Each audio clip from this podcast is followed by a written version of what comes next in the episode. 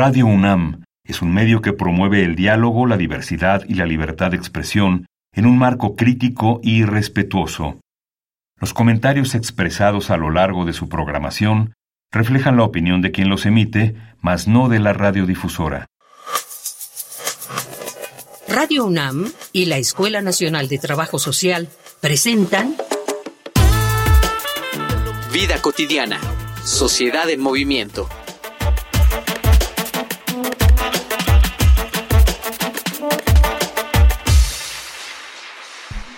Este mundo está mal diseñado, pues todo lo que hemos hecho para que funcione, desde los trabajos hasta los medios de transporte, el entretenimiento y los servicios, están pensados para gente con dos manos y dos piernas, que escuchen perfectamente y que vean sin problemas.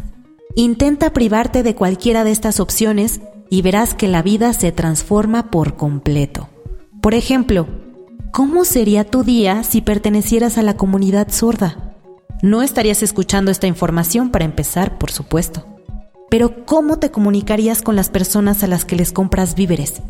¿Cómo indicarías tu subida o bajada en el transporte público? ¿Cómo realizarías un trámite en ventanilla en el banco? Y esto solo por mencionar las tareas sencillas que, de alguna forma, cada quien soluciona a su modo. Pero ¿cómo hubieras estudiado la carrera que elegiste? ¿La planta docente se hubiera podido comunicar contigo? ¿Te hubieran explicado con claridad tus dudas? La vida académica es una de las más abandonadas cuando se trata de poner atención a la comunidad sorda. Por eso, en esta emisión de Vida Cotidiana, Sociedad en Movimiento, hablaremos sobre inclusión educativa en la sociedad sorda con el maestro Héctor Villalobos Daniel, activista a favor de la comunidad sorda y miembro del movimiento de familias por el derecho a la educación bilingüe.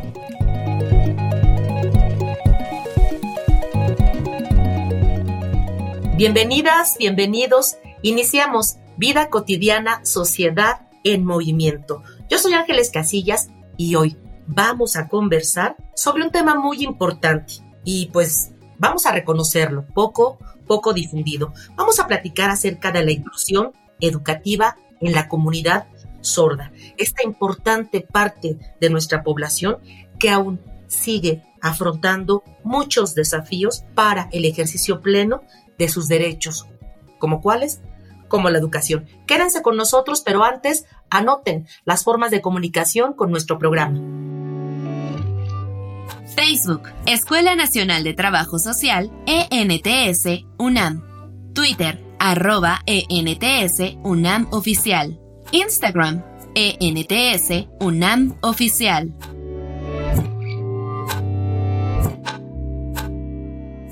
Me da muchísimo gusto recibir a nuestro invitado, maestro Héctor Villalobos. Daniel, bienvenido al programa, maestro. Bonita tarde. Hola, maestra. Gracias por la invitación. Muy buena tarde. Vamos a iniciar, si te parece, Héctor, con un panorama, si nos puedes compartir, un panorama de la inclusión educativa para la comunidad sorda en nuestro país? Claro que sí, mira, eh, en general, maestra, la, la, educación para la comunidad sorda ha sido un tema que eh, está relegado en las políticas públicas, no se encuentra presente y por supuesto que esto impacta en la vida cotidiana de, de las familias que tienen alguna eh, algún integrante que vive con, con sordera. es importante mencionar, por ejemplo, que la mayoría de la niñez sorda nace en familias oyentes.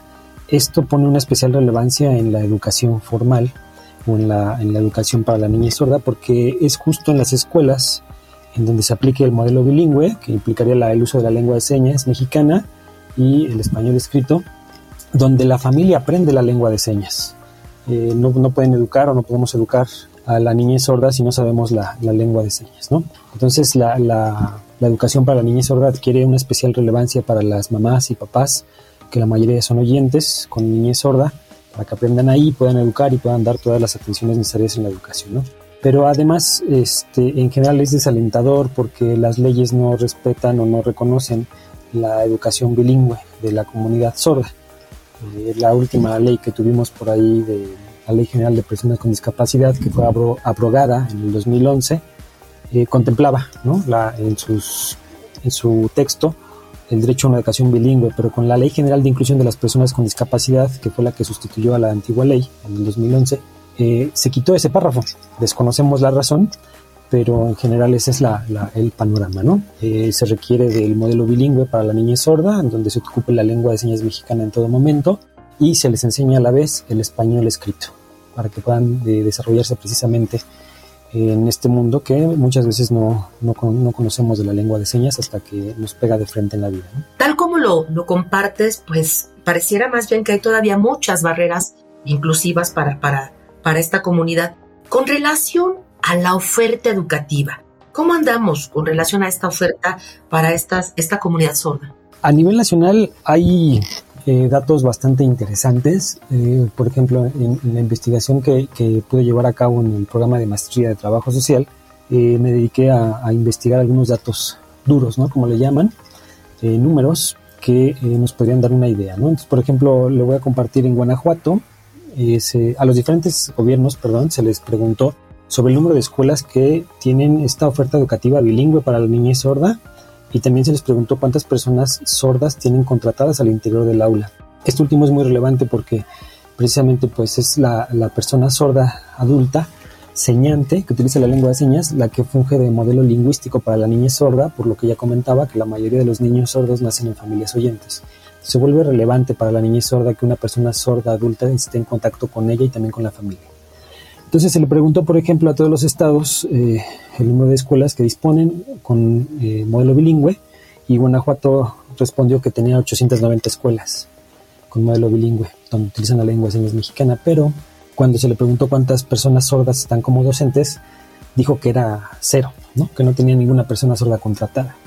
Zacatecas igual respondió que tenía 784 escuelas, pero tenía cero personas sordas contratadas. ¿no? Y así los, este, los datos son como incongruentes, ¿no? Yucatán reporta 46 escuelas, pero cuatro personas sordas contratadas. Entonces ese tipo de, cosas son los, que, los datos que nos hacen afirmar a quienes nos dedicamos a, a propugnar a favor de los derechos humanos de, las, de la comunidad sorda, que efectivamente hay ahí una, una oportunidad enorme para mejorar, porque parece que no tienen necesariamente la definición concreta de qué es un modelo bilingüe. Entonces parece que es ahí el, problema. ¿no? En la Ciudad de México no solamente se les preguntó cuántas escuelas había, sino además el nivel de lengua de señas mexicana que manejan los, los docentes. Y la verdad es que solamente una escuela cumple con, con el perfil ideal de lo que sería el modelo bilingüe, que sería el CAM 17, ¿no? el Centro de Atención Múltiple, aquí en la Ciudad de México, que tiene por lo menos a siete docentes que manejan la lengua de señas en un nivel avanzado. ¿no? Y pues los demás centros de atención múltiple, las demás escuelas, pues tienen apenas a una persona o un docente que sabe lengua de señas mexicana en un nivel avanzado o tienen a una persona sorda como modelo lingüístico, pero no como docente. Entonces, la verdad es que la oferta educativa, en ese sentido, eh, tenemos una deuda con, la comunidad, en general como sociedad. Sí, por supuesto, estos datos son muy, muy reveladores. Vamos a abonar con otras estadísticas acerca de, este, este comportamiento de nuestro país con relación a la inclusión de esta población sorda en México. Vamos a escuchar una infografía social. Infografía social.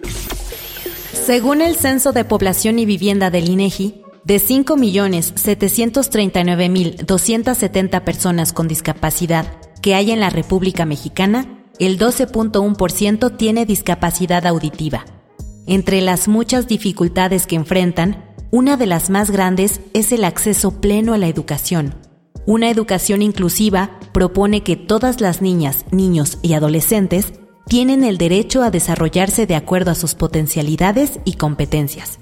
Las niñas y niños sordos son personas visogestuales, que cuentan con canales diferentes para entrar en contacto con una lengua, interiorizar sus símbolos y sus respectivas estructuras, siendo sus ojos la vía de acceso a la información y sus manos, su expresión facial y corporal, la vía de salida de la información. Esto hace que la representación de la realidad en su cerebro esté impactada básicamente por la información visual que reciben. De ahí que las personas sordas están en condiciones de beneficiarse plenamente de las lenguas visogestuales. Privarle a la niñez sorda de un temprano contacto con una lengua visual es privarle de todos los beneficios que brinda una lengua natural, es afectar el desarrollo de sus habilidades cognitivas. El 95% de niñas, niños y adolescentes con discapacidad auditiva nacen y crecen en hogares constituidos únicamente por personas oyentes que no tienen las herramientas lingüísticas para interactuar efectivamente con las niñas o niños sordos, exponiéndoles además a un vacío de información que darán paso a una gran desventaja en cuanto al desarrollo de habilidades. Las estadísticas revelan que 13.4% de la población sorda nace así, mientras que el 25% se queda sorda debido a alguna enfermedad, 9% a causa de un accidente, 44.5% debido a una edad avanzada y un 6.5% responde a otros motivos. Dada la importancia de estas cifras, se busca promover la enseñanza del lenguaje de señas mexicano como primera lengua para las y los niños sordos durante su educación básica y garantizar el acceso de la población sorda a la educación pública obligatoria. Sin embargo, solo 21 de cada 100 sordos de entre 3 y 29 años van a la escuela y en promedio 47% solo llegan hasta el cuarto grado de primaria. Cerca del 30% de la población sorda en México no sabe leer ni escribir, por lo que su acceso a un trabajo digno y bien remunerado es muy difícil. De manera que solamente el 29.9% de dicha población es económicamente activa.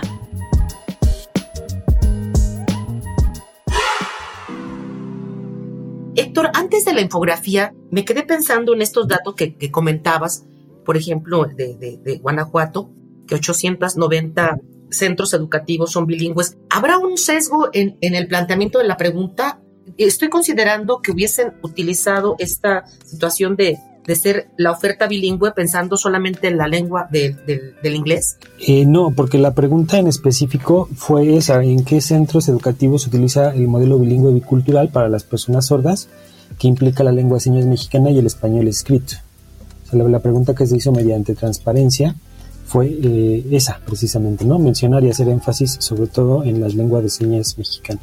No, pues entonces sí comparto completamente esta expresión que tú hacías de una, incongruencia de los datos, son cifras altísimas para tener cero, cero eh, personal docente, ¿no? Capacitado. Vamos a platicar un poquito acerca de la experiencia que tú has tenido. ¿Qué papel deben de jugar las instituciones educativas en la inclusión justamente, ¿no? De las personas sordas. Híjole, todo, todo un tema voy a tratar de, ser, de resumirlo porque es este muy muy interesante, por ejemplo, el papel que tendrían que jugar, ¿no? Es muy importante comprender primero que la oferta educativa y los modelos educativos en México están diseñados desde y para las lenguas orales. No consideran en ningún momento otro tipo de comunicación como pudiera ser la lengua de señas mexicana, que la pueden ocupar tanto niños o la, niñez sorda como niñez con sordoceguera, ¿no? que también la requeriría. Desde ahí tendrían que, estar definiendo las autoridades educativas un modelo bilingüe bicultural, ¿no? en donde no se, se, le limite la lengua de señas, perdón, donde no se le reduzca la lengua de señas como una mera herramienta dentro del aula, sino que implique precisamente este reconocimiento lingüístico y cultural, eh, muy similar al que se le da a la educación de los pueblos originarios o pueblos indígenas.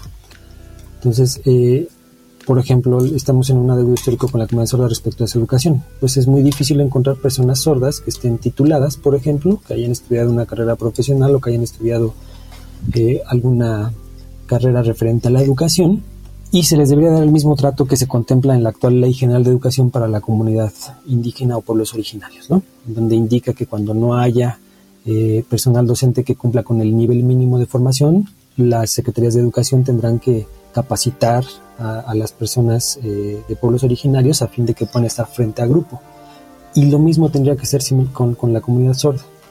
Precisamente como no han recibido una, una, educación o no han tenido las oportunidades de educación para poder llegar a nivel licenciatura, pues tendrían que capacitárseles, por ejemplo, en español escrito, posiblemente en gramática o lingüística de la lengua de señas mexicana, para que puedan estar frente a grupo, ¿no?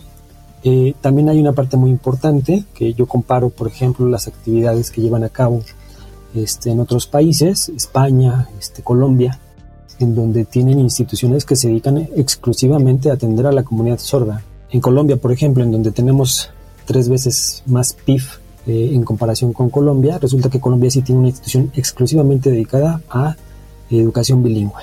Entonces creo que tenemos por ahí a lo mejor ciertas oportunidades para, para mejorar y pues lo que han dicho en algún momento los organismos internacionales es que a veces no es tanto el, presupuesto disponible, sino que se requiere más que nada de un cambio de actitud y de canalizar los recursos de manera adecuada.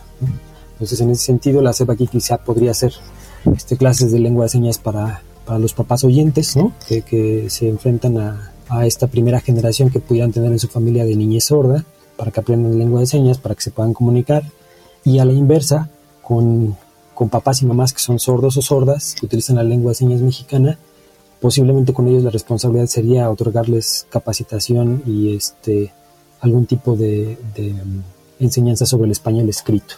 Respecto a esta pregunta que, te acabo de hacer, el, papel que juegan las instituciones, si bien lo señalabas, ¿no? Esta insuficiente infraestructura que hay, pero también estas voluntades. ¿Qué opinan las personas sordas al respecto? Las opiniones, maestra, han sido diversas, ¿no? Hay, hay una idea que sí está muy clara entre la comunidad sorda, que fuera del país tienen mejores oportunidades escolares, ¿no? Y lo refieren, por ejemplo, en Estados Unidos existe una universidad que se llama Gallaudet, que este, es la única universidad que tiene como requisito utilizar la lengua de signos americana para poder entrar a estudiar ahí, ¿no? O sea, las clases se dan en lengua de señas americana y este, puede entrar cualquier persona, pero tiene que saber la lengua de signos americana, ¿no? Entonces, por ejemplo, ahí se dan cuenta de que a pesar de que la, educación en Estados Unidos es muy diferente a la que tenemos aquí en, México, ¿no? Allá está hasta cierto, hasta cierto punto privatizada, este, aquí se supone que es gratuita, no obstante, pues hay menores, menores oportunidades de, desarrollo académico, ¿no? Y en general relacionado con, con la, con la, las opiniones de la comunidad sorda, eh, pueden variar, ¿eh? Eh, por ejemplo, entre los líderes sordos que se encuentran al frente de asociaciones de personas sordas eh, y personas que se encuentran como en el ámbito público, más participativos con, el gobierno, con los gobiernos en general, pues hacen mucho énfasis en que se requiere la, un modelo educativo bilingüe, ¿no? pero muchos piden, por ejemplo, que haya intérpretes, intérpretes de lengua de señas, eh, con estudios superiores, ¿no? De licenciatura, que hayan tenido suficiente experiencia y que los reconozcan, porque a veces salen por ahí las personas que dicen saber de lengua de señas, pero realmente no lo hacen. Y por el contrario, las personas, eh, las mamás, los papás sordos, las mamás sordas, este, no les interesa tanto el intérprete, lo que les interesa más es que los docentes que están con sus hijos en grupo sepan bien lengua de señas. Había una mamá que me decía eh, que, que, su hijo, a su hijo no le permitían ir al baño y no le permitían, por ejemplo, tomar agua ¿no? en el salón y todo esto era porque la maestra no sabía de lengua de señas. Entonces, eh, eh, las opiniones pueden ser variadas, pero en general es que sí, que efectivamente eh, en México ahorita no hay muchas oportunidades educativas. ¿no? De un año, de unos cinco años para acá se están empezando a ver ciertas este, opciones perdón, para poder estudiar, sobre todo la licenciatura, pero a nivel básico seguimos este, en, una deuda ¿no? con ellos. Hace falta mucho por mejorar, desde jardín de niños hasta bachillerato muchos retos, muchos retos todavía que afrontar. Vamos a seguir platicando del tema, pero antes este, escuchemos las voces de otros especialistas en el tema. Vamos a Voces en Movimiento. Voces en Movimiento. Hola, mi nombre es Miriam Cuellar, yo soy la directora general del colectivo Inclusión Creativa y soy intérprete en lengua de señas mexicana desde el 2013 y yo soy usuaria de la lengua de señas del 2008 a la fecha.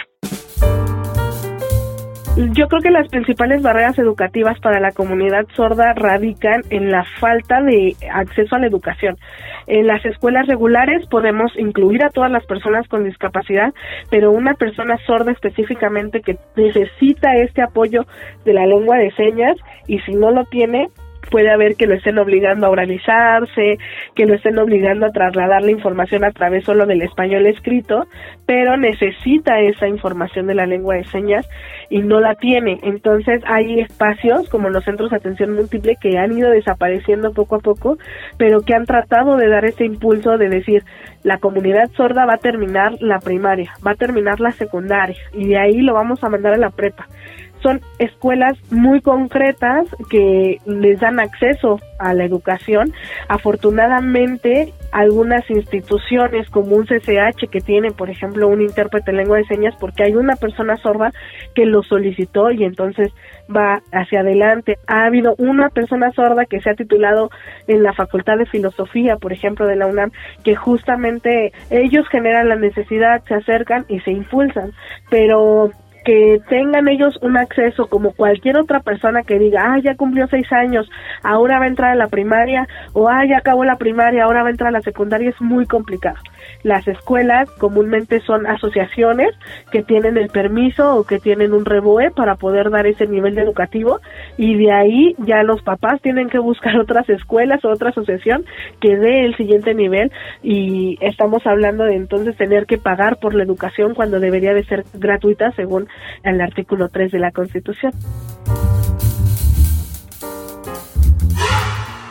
Platiquemos de la familia. Eh, ¿qué, papel juega en esta participación tan importante en las trayectorias educativas? ¿Es eh, difícil, es fácil, es comprometido o es verdaderamente el único puente que tienen, que tiene esta comunidad para poder acceder a, a la educación? Como comentaba al principio, maestra, pues la mayoría de las familias que tienen a, su primera generación de niñez sorda son oyentes. Entonces, el primer reto que tiene la familia es pasar por esta etapa posiblemente de duelo, ¿no? En el que sienten que, se ha perdido algo precisamente porque quizás sus aspiraciones eran a que sus hijos nacieran con, con el sentido del oído, pero no necesariamente fue así, ¿no? O incluso este, quizás sí nacieron escuchando, pero por algún mal, mala receta de, antibióticos y demás, pudieron perder el oído.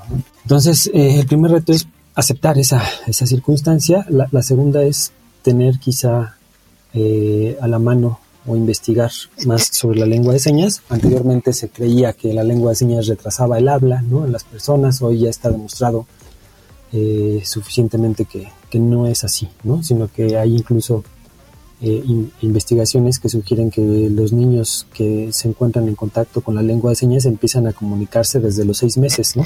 Entonces eh, está ahí el reto. Después, conforme vayan creciendo los niños, pues los retos van, van aumentando, ¿no? Podría explicar, por ejemplo, acerca de la sexualidad para los jóvenes o adolescentes, ¿no? Que viven con sordera.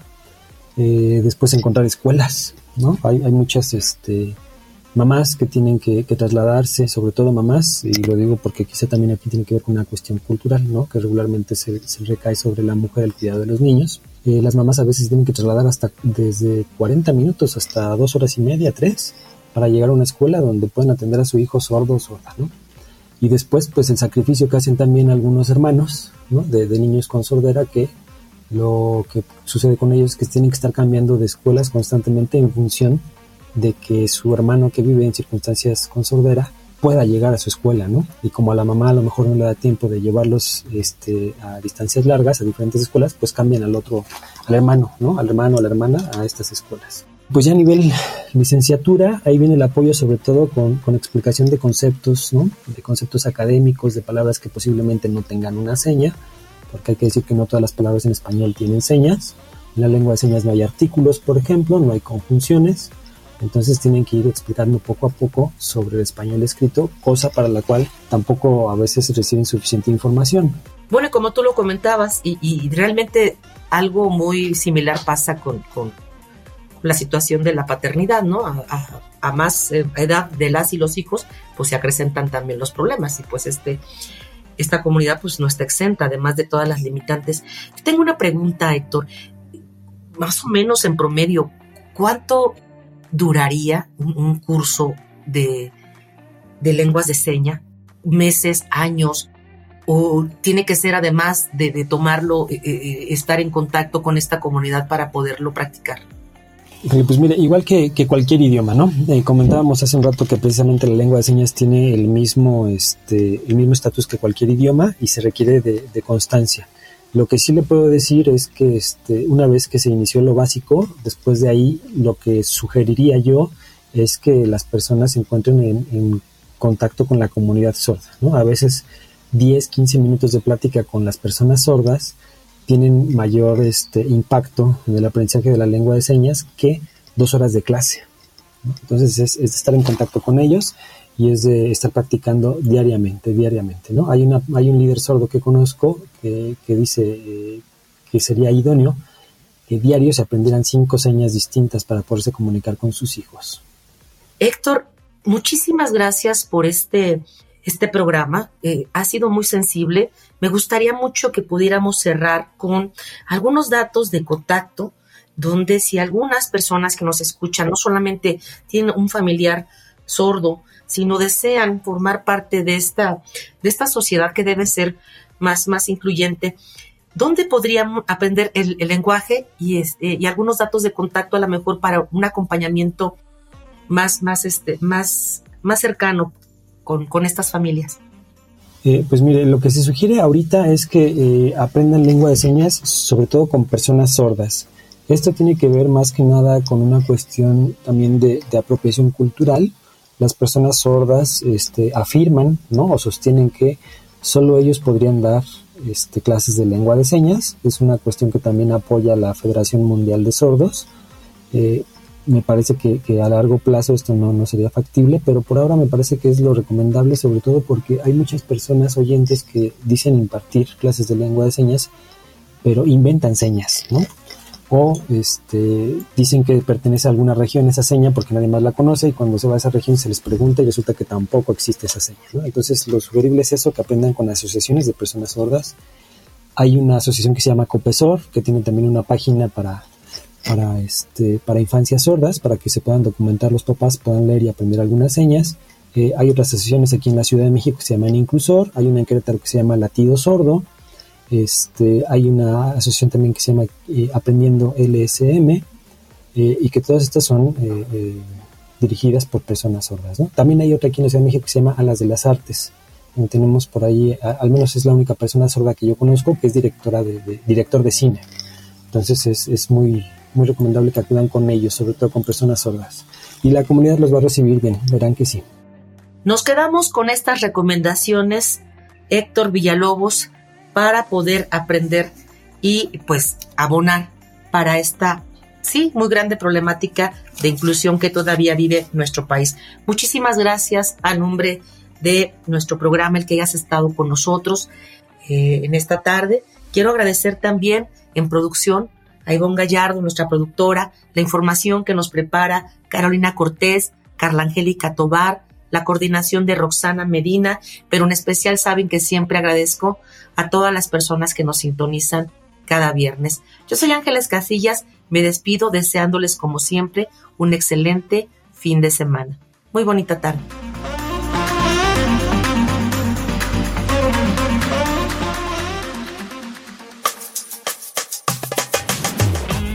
Vida cotidiana, sociedad en movimiento. Es una coproducción entre Radio UNAM y la Escuela Nacional de Trabajo Social.